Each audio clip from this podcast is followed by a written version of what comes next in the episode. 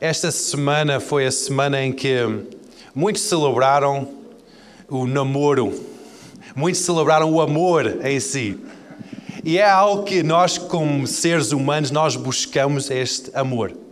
Buscamos esta realização, este, este amor. Eu sei que também foi uma semana especial para o Ricardo e para a Ângela. Celebraram o amor, parabéns, celebraram o vosso aniversário de casamento. E hoje nós vamos falar acerca de amor. Ontem nós falamos acerca de amor com os homens, uma vez por mês também há um encontro de homens, e eu sei que é um tema para homens falar acerca de amor, é assim um bocado, ok, nós homens falar acerca de amor, mas realmente nós precisamos de saber como ser homem que ama, não é? Não é, Ricardo? Nós precisamos ser homens que conseguem demonstrar o amor.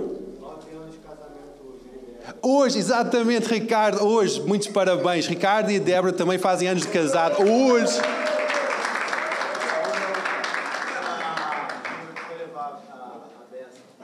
Então, então, aqui nesta casa celebraram o aniversário de casamento. Uau! Nove anos de casamento. É muito, muito notável, muito bom. E quando nós estamos a buscar este, esta realização, sentir amados, é algo natural. Deus criou-nos para sentirmos amados. Deus criou-nos para amar e também para sentirmos amados. Esta indústria do amor é uma indústria multimilionária. É uma indústria que nós vemos que se nós vemos só é, a partir de, do Natal até fevereiro, tudo torna cor-de-rosa e vermelho, as decorações mudam completamente nas lojas. Não sei se vocês já repararam nisso. É, é, é uma indústria enorme. E esta indústria realmente é algo que gera muita, muito, muito falar. Nós, nós gerimos a nossa vida à volta disso às vezes. E quero só partilhar algumas estatísticas acerca do amor. 88% dos casamentos um, são celebrados por causa do amor. Agora eu penso, e os 12% não foram celebrados por causa do amor? Ai Deus, tem graça, tem misericórdia sobre essas pessoas. Mas 88% dos casamentos foram celebrados por causa do amor. Mas dentro do casamento, só 30 a 40% das pessoas que estão casadas realmente dizem que são apaixonados ou têm amor no seu coração para o seu cônjuge. 45% dos adultos dizem ser felizes com a, a sua vida amorosa. O amor ajuda a diminuir doenças. Então, quando estás em uma relação com alguém, as doenças no teu corpo baixam. Doenças de dor, físico baixa. É uma estatística eh, científica incrível, não é? O amor também afeta positivamente o teu estado emocional. O teu estado emocional é afetado positivamente pelo amor. Há pessoas que rejeitam o amor. Ai, não quero mais amar. Eu não quero mais amar. Mas o amor vai afetar positivamente o teu estado emocional. E o rir dentro de um contexto de uma relação um casamento, ou um namoro, ou de uma amizade, o rir, sorrir, é um efeito normal dessa relação saudável. É verdade. Eu passo imenso tempo a, a rir com a, com a Sílvia, com os meus filhos, de, de, tempo em que nós passamos só bem dispostos. Muitas vezes nós pensamos que a nossa vida tem que ficar uma vida mal disposta. Tenho um amigo meu que neste momento está com o Senhor, em que ele descrevia essa boa disposição da nossa vida cristã, descrevendo ao contrário. Não sei se algumas pessoas lembram-se de Jó, que é o grande homem aqui desta casa, que está com o Senhor neste momento, em que ele dizia: a nossa vida cristã muitas vezes é uma vida que parece que nós andamos a chupar limões, em vez de estarmos com um sorriso na nossa cara. Ele dizia isso para explicar que muitas vezes nós temos aquela, aquela cara feia, aquela cara em sofrimento, dizer, ah, isso é demonstrar que nós somos devotos a Cristo.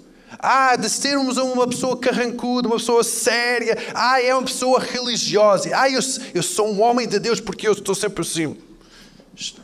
Só porque nós temos essa cara, não significa que nós somos mais religiosos. Porque amor para uma pessoa é visto com um sorriso na cara, como é que é amor com Deus? Se nós amamos Deus, significa que nós temos de estar com a cara fechada Ou será que nós devemos demonstrar felicidade também? Hoje nós vamos estar a falar acerca do poder do amor e do poder de um sorriso. Eu sei que quando nós estamos em casa ou quando nós estamos perante pessoas e nós passamos o dia todo fora, em trabalho, nós estamos com aquele stress, aquela ansiedade. Chegamos a casa e o nosso cônjuge, o nosso parceiro está em casa.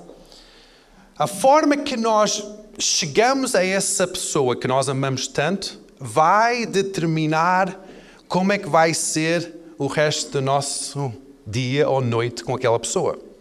Não é? Se nós chegamos estressados, cansados, vou tirar os meus sapatos, vou para o sofá,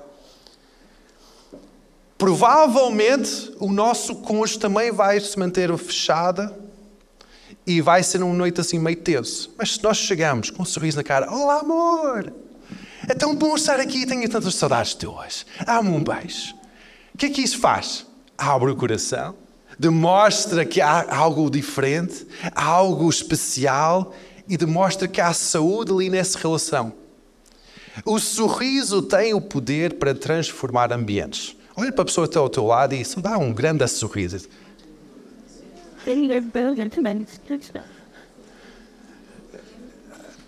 Alguém, alguém olha para a Marina e dá um sorriso. Olha esta cara linda. Olha, olha esse sorriso. Quando nós olhamos para alguém e sorrimos, o, o nosso estado emocional muda, não é? Nós não conseguimos sorrir e manter tristeza no nosso coração. E às vezes nós pensamos em Deus e pensamos no nosso relacionamento com Deus com uma seriedade que eu penso assim: a vida tem muito mais do que sermos só sérios na presença de Deus. Não é? Não é, Carlos? A vida é, é para ser levado leve, riso. E nós temos que pensar assim: qual é que é a nossa imagem quando nós fechamos os nossos olhos em adoração. Nós temos agora um momento lindo de adoração. Obrigado, Anastácia e toda a equipa, pelo momento lindo de adoração que vocês conduziram-nos neste momento lindo de adoração. Agora, quando nós fechamos os nossos olhos e pensamos em Deus, qual é a expressão que nós visualizamos na cara de Deus? É um homem barbudo, grande, assim, sentado olhar para nós para ver o que é que nós vamos fazer de errado. É alguém assim longe, assim. Ah. É alguém uh, com uma, uma folha de todos os nossos erros, a apontar tudo no seu livro. Qual é a imagem que tu tens de Deus quando tu estás em adoração? Tens os teus olhos fechados. Tens medo? Qual é o sentimento que tem no teu coração? É de medo? É de ansiedade? É de amor? Consegues ver um sorriso na cara do, do teu Deus? Deus está a sorrir para ti. O quê? Há, há versículos que dizem que Deus está a sorrir. Em Salmos 2, 4. Eu tenho que basear isto na Bíblia, senão isto vai ser tudo muito. Tenho, temos que ter várias bases bíblicas para aquilo que nós vamos dizer hoje. Salmos 2, 4 Diz assim: E aquele que habita nos céus, quem é que habita nos céus? Eu não habito nos céus, eu habito aqui na terra. Quem é que habita nos céus? Deus, não é? Aquele que habita nos céus se rirá. E o Senhor zombará deles. Eu vejo uma boa disposição no nosso Deus, mesmo perante os adversários. Ele está a falar dos adversários aqui. Não está a falar dos seus filhos. Está a falar dos adversários. Mesmo perante os adversários, não há uma, um sentimento demonstrado de raiva, de ira, mas de boa disposição. Ele está a rir.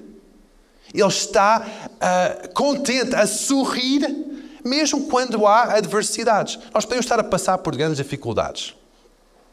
E Deus não está a zombar das nossas dificuldades, mas Ele está, neste, neste versículo, a zombar dos nossos inimigos. Ele está a rir da doença que está a vir contra a tua vida. Não está a rir porque tu estás doente. Ele não, está, ele não é um Deus mau nesse sentido, mas Ele está a rir da doença que está a vir contra a tua vida ou da, pobreza que estás a sentir, ou da tristeza que estás a sentir, que são ataques contra a tua vida, Ele está a sorrir contra isso. Por que Ele está a sorrir? Porque Ele está a ver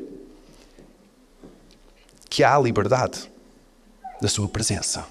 Que perante a Sua autoridade, nada disso tem importância. Quando nós conseguimos pensar que nosso Deus está bem disposto, nosso Deus não é um Deus carrancudo, nosso Deus ama-nos. Eu acho que vai mudar completamente a forma que nós oramos, que nós vivemos, a confiança até que nós temos. O nosso Deus é, é a própria paz. É um dos nomes de Deus que é Shalom. Jesus, quando ensinava os seus discípulos, dizia para ir em casa em casa e declarar: a paz seja sobre esta casa, shalom seja sobre esta casa. Quando Gideão, o homem simples, foi desafiado a lutar contra um exército enorme, Deus revelou-se como sendo Jeová Shalom, a paz de Deus. Juízes 6, 34, 20, 23 e 24. Diz assim que Gideão ali edificou um altar ao Senhor e chamou Senhor é a paz. Então, quando nós pensamos em angústias, pensamos em tudo encontras, a paz encontras em Deus. Deus é alegria também. Em Romanos fala acerca do seu reino, é justiça, paz e alegria no Espírito. Há alegria na presença de Deus. Muitas vezes nós focamos só na justiça. Há, há um sentido certo e errado na presença de Deus. Ok, se eu faço isso, eu vou levar o sorriso de Deus. Se eu faço aquilo, eu vou levar a cara feia de Deus. Se eu faço isso, eu vou ser abençoado. Se eu faço isso, eu vou ser amaldiçoado. Mas Deus vê o seu reino com alegria, com paz, com amor. São manifestações do seu reino nas nossas vidas. Deus é amor. 1 João 4,8. Diz que aquele que não ama não conhece a Deus, porque Deus é amor. Porque Deus é amor, é claro aqui, Deus é amor.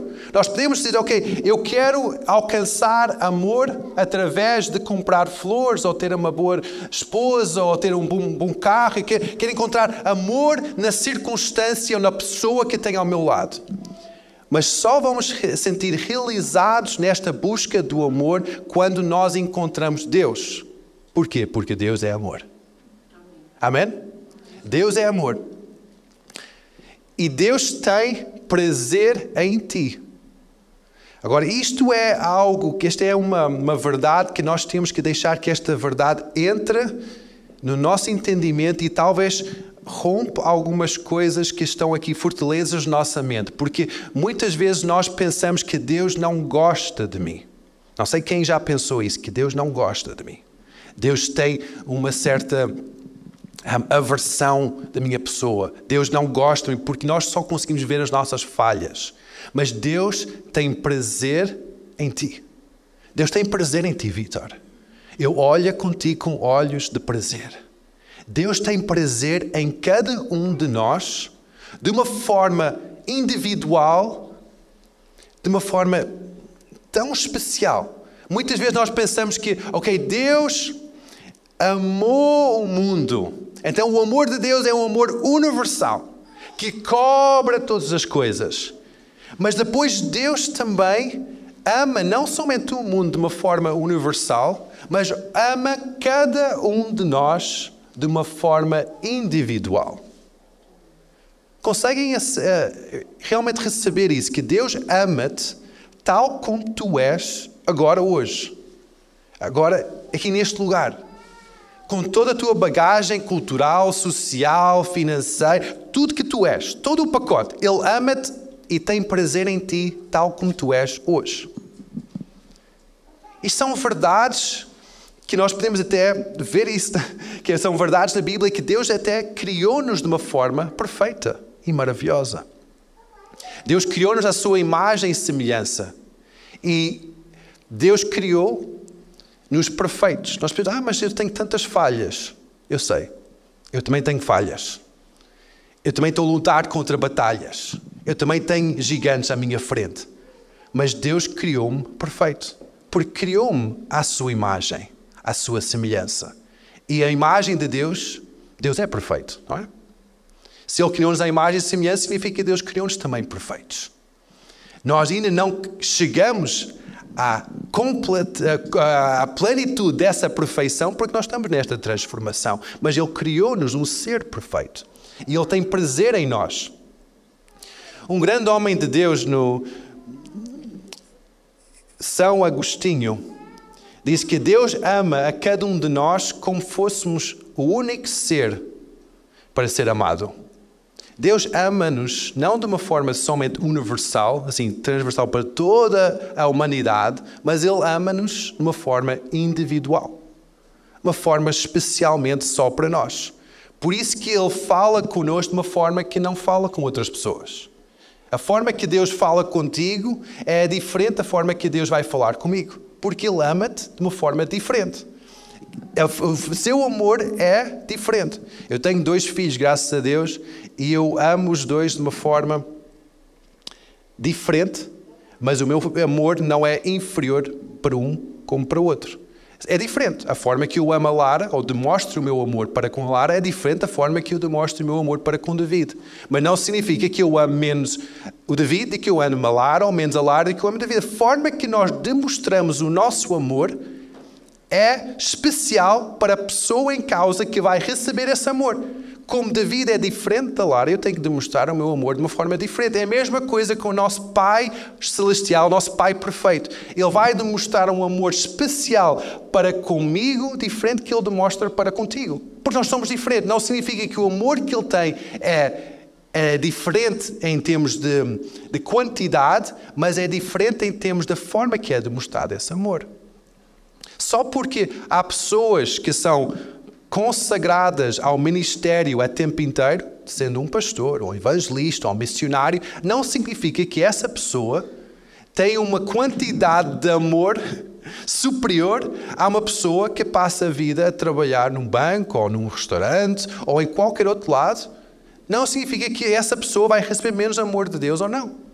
Cada um de nós somos amados por Deus de uma forma inteira e especial porque Deus nos criou. Amém? Amém? Amém? Muitas vezes nós tentamos ser quem nós não fomos criados para ser, ou Deus não intencionou que nós seja, fôssemos aquelas pessoas, porque nós queremos ser igual a outra pessoa, para sermos mais amados por Deus. Mas Deus criou-te tal como tu és, de uma forma particular, maravilhosa, individual para seres essa luz e demonstração do seu amor no círculo de influência que tu tens. Amém? Deus ama-te. Deus ama-te. O amor de Deus não é um amor místico ou abstrato. Muitas vezes, quando nós pensamos em Deus, porque nós não conseguimos ver Deus, nós pensamos, ok, como é que eu vou receber o amor de Deus se eu não consigo ver Deus? Então nós pensamos que o amor de Deus é, é algo tão abstrato, tão místico, e nós não conseguimos um, descrever, é, não é palpável.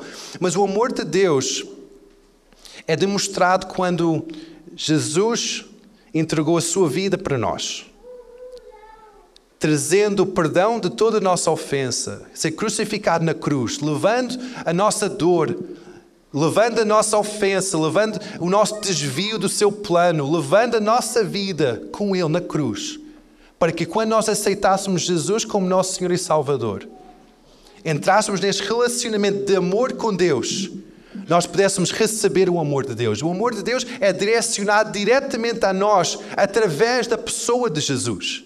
Se nós não aceitamos essa, essa, essa ponte, essa ligação, esse caminho de chegar ao amor de Deus, sendo Jesus, não vamos receber o amor de Deus. Porque o amor de Deus é visto através da obra da cruz, através da pessoa de Jesus.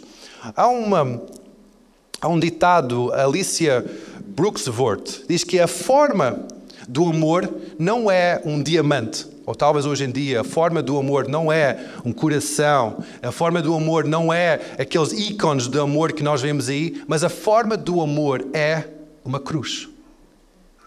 É. Nós podemos pensar, eu amo Deus, mas eu não consigo reconhecer que Jesus é o Filho de Deus. Eu não consigo reconhecer ou aceitar Jesus como meu Senhor. Esse é o primeiro passo de reconhecer que o amor é uma cruz e não é um coração. E depois nós podemos pensar um pouco mais longe. O amor, nós temos que reconhecer Jesus como nosso Senhor, quem nos salva do sítio onde nós estamos e coloca-nos num sítio diferente, num relacionamento com Deus Pai, mas também, sendo uma cruz, leva-nos a um conflito da nossa zona de conforto e nossa independência. O amor é uma cruz porque é um cruzamento da nossa vontade com a vontade de Deus. Por isso que Jesus, quando estava prestes a entregar a sua vida na cruz, ele orava: Tira-me de mim deste cálice, mas não seja feita a minha vontade, mas a tua vontade seja feita. Ele cruzou seu, a sua vontade com a vontade do seu Pai, que estava nos céus. Então, quando nós olhamos para esta esta, esta simbologia do amor ser uma cruz, nós temos que ver que este vai levar-nos a uma mudança de vida. Quando nós crescemos, nós sabemos que nós crescemos muito. Um, há, uma, há um processo de maturidade na nossa vida. Quando nós olhamos para uma criança, uma criança recebe o amor do, dos pais, uma criança recebe o carinho dos pais, mas é somente unidirecional. É eu preciso ser, eu preciso de alimento, eu preciso de cuidado, eu preciso de ser tratado. E há aquele, aquele um, olhar para com os pais de uma forma, eu, dependência total. Um bebê é completamente dependente para tudo dos seus pais. Mas depois de, de crescer neste lugar de amor, neste relacionamento de amor, aquela, aquele bebê torna-se uma criança. Uma criança já tem um pouco mais maturidade, já tem mais entendimento, já tem mais um, responsabilidade também. Um, quando as nossas crianças estavam bebés, claro que não ia pôr a criança a lavar a louça. Mas depois de chegar a uma certa idade, já consegue estar em pé, já consegue pôr-se por um banquinho ao pé do lavatório, eu posso ensinar como esfregar um prato. Eu posso ensinar como lavar um copo porque há mais responsabilidade. Faz parte da casa, o lugar de amor daquela casa, relacionamento para com os pais, mas torna um lugar que tem que exigir um pouco mais responsabilidade. Tem que largar um pouco a independência de somente estar ali a brincar com os Legos ou, ou com os Barbies. Não, agora eu vou ajudar a limpar a cozinha. Agora vou limpar o pó. Agora vou limpar isto. Agora vou tirar o lixo. Chega um momento em que aquela criança se torna jovem e faz parte da casa também. Mantém as responsabilidades, mas já consegue ser mais responsável. Hoje em dia posso dizer ao David: David, podes ir lá buscar a Lara à escola, se faz favor. Ele vai no carro dele e vai buscar a Lara à escola. Há um outro nível de responsabilidade, é um jovem e tem outro nível de independência também. É outro nível, mas não digo, eu não digo que o meu amor cresceu. Não. O amor que eu tenho para com os meus filhos é um, mas é o nível da responsabilidade e o nível de enfrentar o cruzamento da vontade própria com a vontade de um superior é diferente. É a mesma coisa com Deus. Quando nós crescemos em amor com Deus, no início da nossa caminhada com Deus, e talvez vocês estão nesta fase inicial da vossa caminhada com Deus, em que vocês estão a receber aquele bribron da presença do Espírito Santo. E estão a receber, ah, Deus, sou tão dependente de Ti, é como um bebê no colo dos braços do Pai, estão ali a receber. E é um lugar tremendo, lindo. É um lugar que é um lugar de, de conforto, que vai criar aquela estabilidade pelo futuro, aquela, um, aquela capacidade de enfrentar os desafios e vai criar aquele lugar em que vais crescer em entendimento do amor do Pai. Mas se tu buscares mais e mais deste amor de Deus, o que é que vai acontecer? A tua vida vai começar a crescer em maturidade. Quando uma criança tem 5, 6, 7, 8, 9 anos, quem, tem, quem é pai com uma criança com 9 anos? Olha, 9 anos. Carlos, a tua filha ainda bebe biberon? Tens que mudar a fralda da tua filha? Não? Graças a Deus. Graças a Deus. Com nove anos, esta menina, esta criança, é uma criança, mas já não é bebê. Já tem que largar essas coisas de bebê, mas o teu amor mantém-se para Luís de uma forma constante, não é? Mas levaste a um lugar de largar o biberon, de largar a fralda, aprender a ir à casa de banho, aprender a ajudar em casa, porque já está a sair do lugar de conforto de bebê está a enfrentar a cruz, que é eu não quero mais a minha vontade de estar assim só a receber o biberon, eu quero também participar neste crescimento. Chega um momento de jovem, é outra responsabilidade. É uma responsabilidade que, para os pais, quem tem pai que, pais jovens, entre os 13 aos 30 anos, quem, quem é pai com pais jovens, com, com, com filhos jovens? É uma fase diferente da fase de ter filhos bebés ou filhos crianças, não é? É uma fase diferente. Nesta fase de ter jovens em casa, a responsabilidade que nós um, damos a, essas, esses seres humanos lindos, maravilhosos, é diferente da que vamos dar a uma criança. A responsabilidade que eles têm é, dif é diferente também. Mas também a força de independência que eles têm também é diferente. Nós não podemos chegar ao nosso, ao nosso jovem e repreender da mesma forma que nós repreendemos a criança. Não dá, não dá. Não sei se vocês já um, tentaram fazer isso, mas já, não dá. Quando chega a vida do jovem, a maturidade do jovem, já não dá para repreender da mesma forma de que nós repreendemos quando éramos crianças. Tem uma força diferente uma forma diferente de ver. Eles precisam de entender as formas diferentes. Eles precisam de entender. É a mesma forma com o nosso Pai que nos ama tanto. Quando nós crescemos nos seus caminhos, nós vamos estar sempre confrontados, não com um coração só, mas com a cruz. Cruzamento da nossa vontade com a vontade do Pai.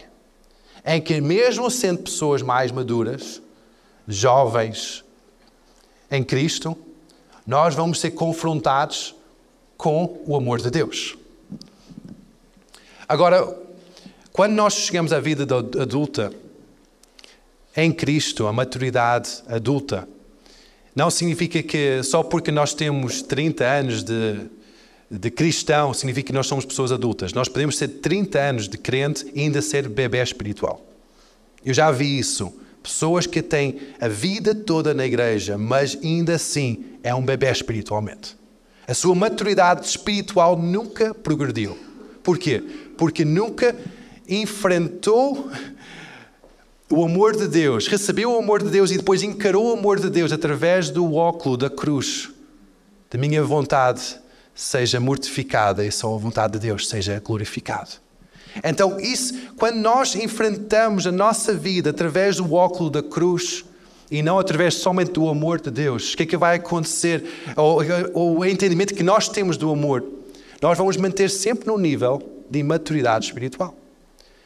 A maturidade espiritual vem quando nós temos a coragem de aceitar o amor de Deus, não como um amor com um cheque em branco, o amor diz, ok, tenho que dar-me todas as minhas prendas, fazer todas as minhas vontades. Isso é o amor perfeito. Não.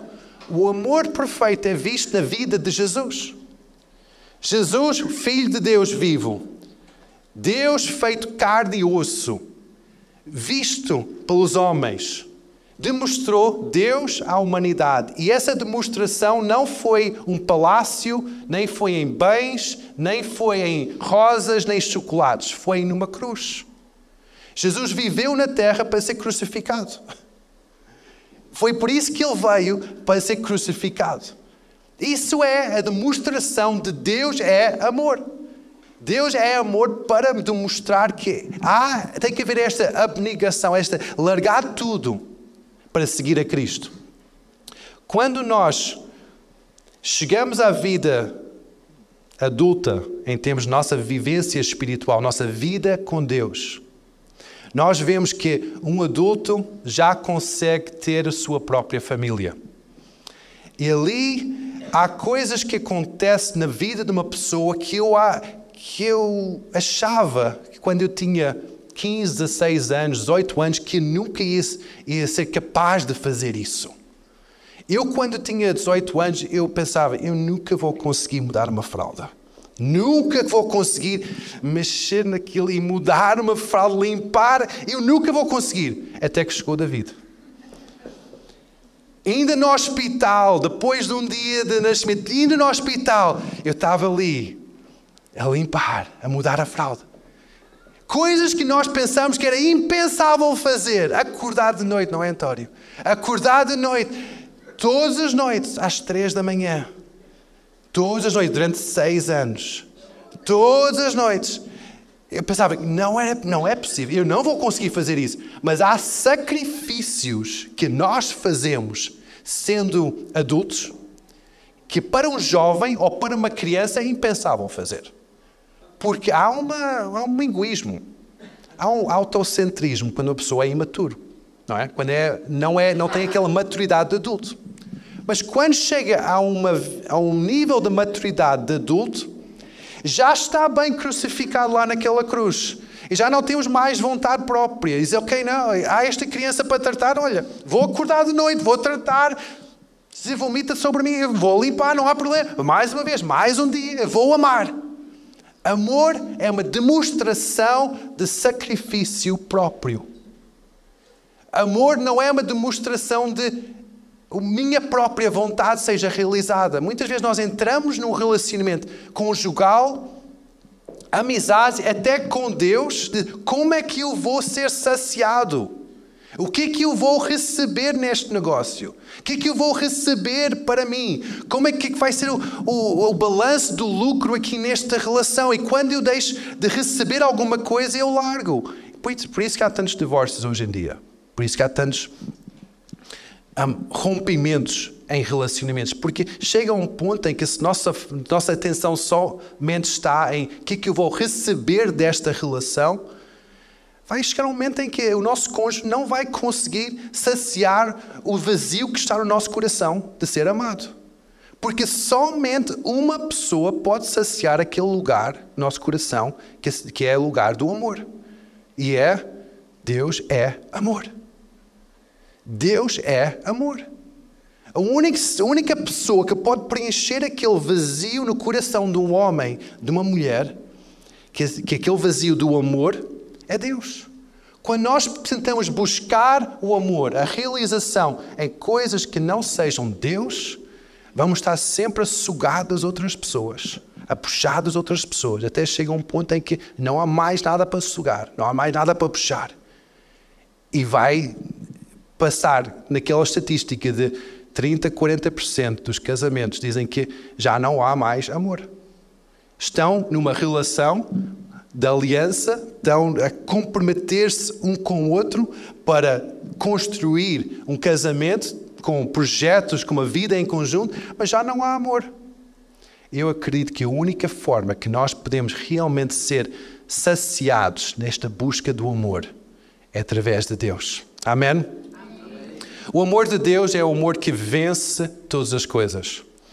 Não há lugar para medo no amor de Deus. 1 João 4, 18 diz que no amor, este é amor perfeito de Deus, não há temor, não há medo.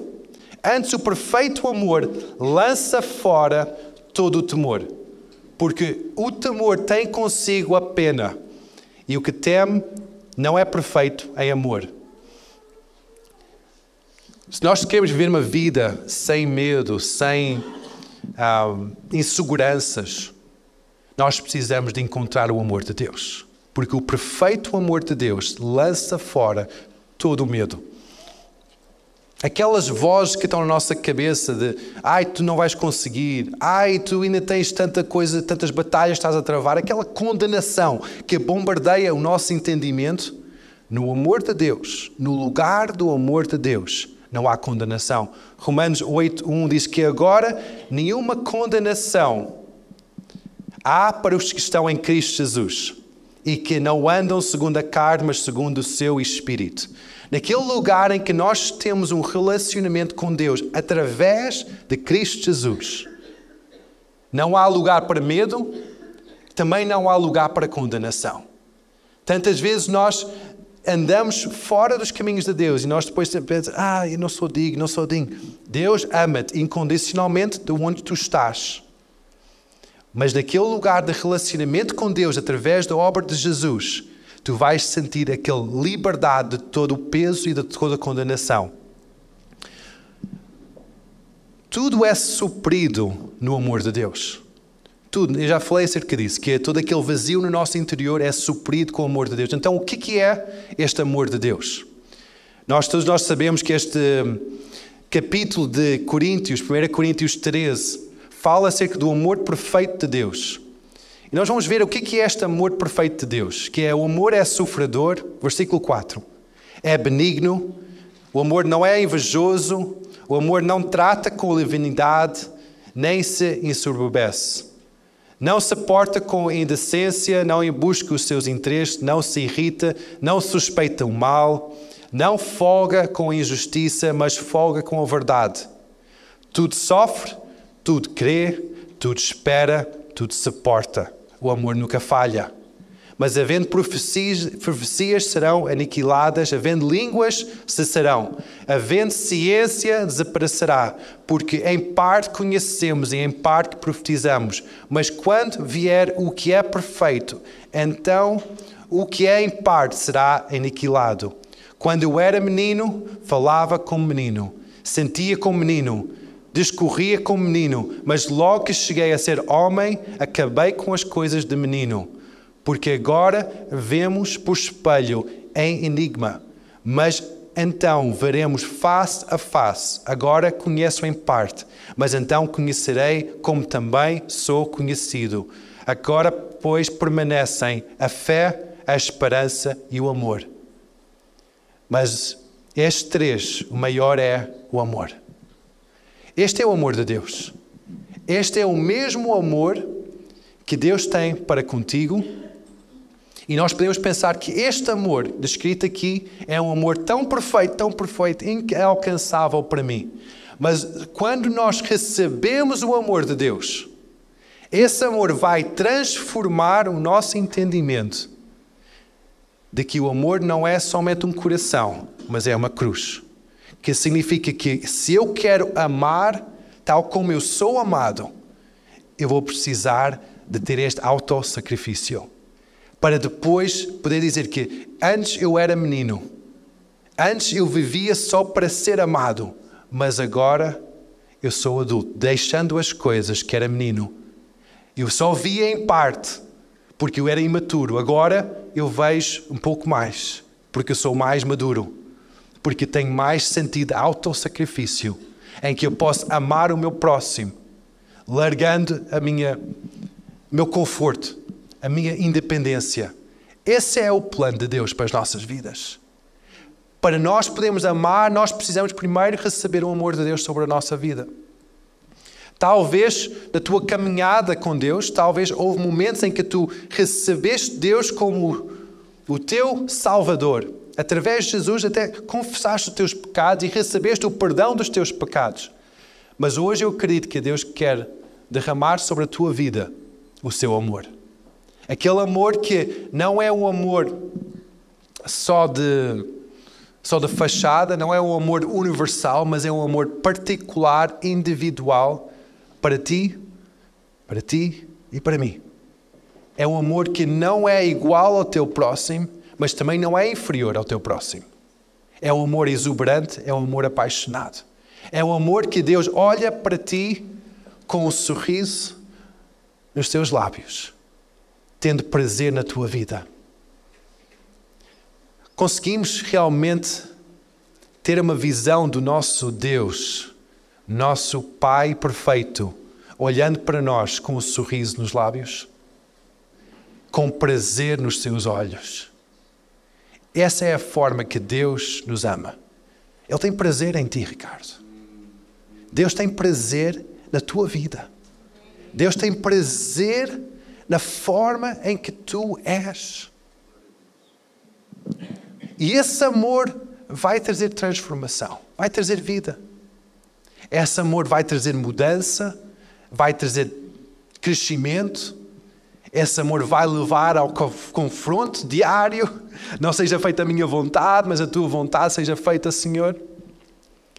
O amor de Deus começa num ponto, mas depois não tem mais fim. O próprio Rick Warren disse que o amor é como um oceano que começa num lugar, mas nós não conseguimos ver o término desse oceano. Isso é o amor de Deus.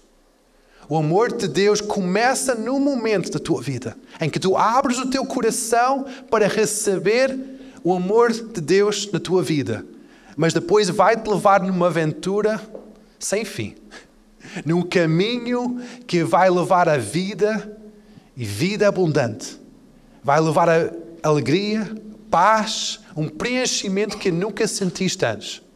Esse amor vai trazer essa vida. Esse amor é essa vida para ti. É o amor de Deus. Não é o amor de um pai humano, nem de um cônjuge, nem de filhos, nem de colegas, nem de irmãos. Não é esse tipo de amor. É um amor perfeito. Vem somente de Deus para a tua vida. Somente Deus pode preencher aquele lugar de amor de Deus, do amor perfeito na tua vida. Então vamos ficar em pé.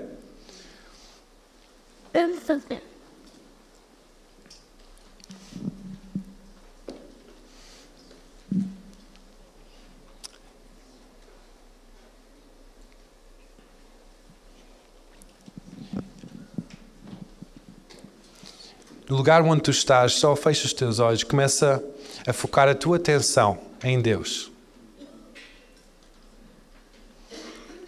Fecha os teus olhos e diz: Deus, eu amo-te. Mesmo não, não entendendo o que, que isso quer dizer, porque talvez o teu, a tua base de comparação com o amor é, é algo terreno, mas só começa a demonstrar o teu amor para com Deus. Deus, eu adoro-te. Fecha os teus olhos onde tu estás. Só concentra a tua atenção em Deus. O amor de Deus está aqui neste lugar para a tua vida. Ele quer ministrar a tua vida, quer transformar a tua vida, quer entrar neste relacionamento de amor. Talvez estás neste lugar e não conheces o amor de Deus é algo que é tão fora que ainda não, não sabes o que é que isso é.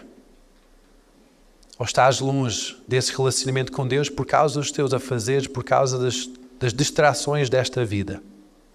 Hoje é o dia em que Deus está a bater na porta do teu coração. Ele está a querer entrar no relacionamento de amor contigo para preencher o vazio do teu coração.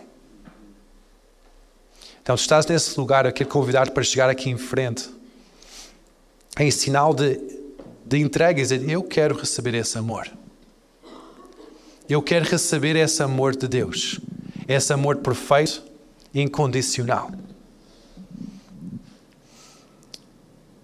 Aleluia.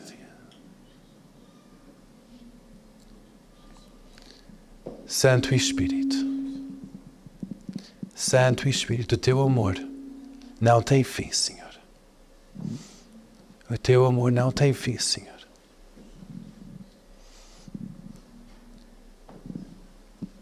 Talvez tenhas estado longe deste lugar de relacionamento com Deus, ou sentes que precisas entrar num novo nível deste relacionamento. Precisas receber o amor de Deus. Deus tem esse amor para ti. É só abrir o teu coração. É só abrir o teu coração e dizer: Deus, eu quero. Eu preciso do teu amor. Chega aqui em frente, em lugar de. em, em um ato de dizer: Não, eu não quero estar mais neste lugar em que eu tenho estado fechado, eu tenho estado longe. Eu quero estar num lugar em, em que o meu coração está preenchido com o amor de Deus.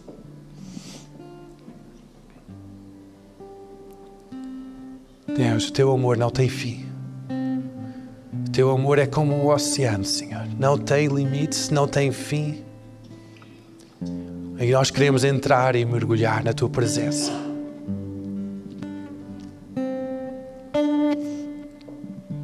Jesus.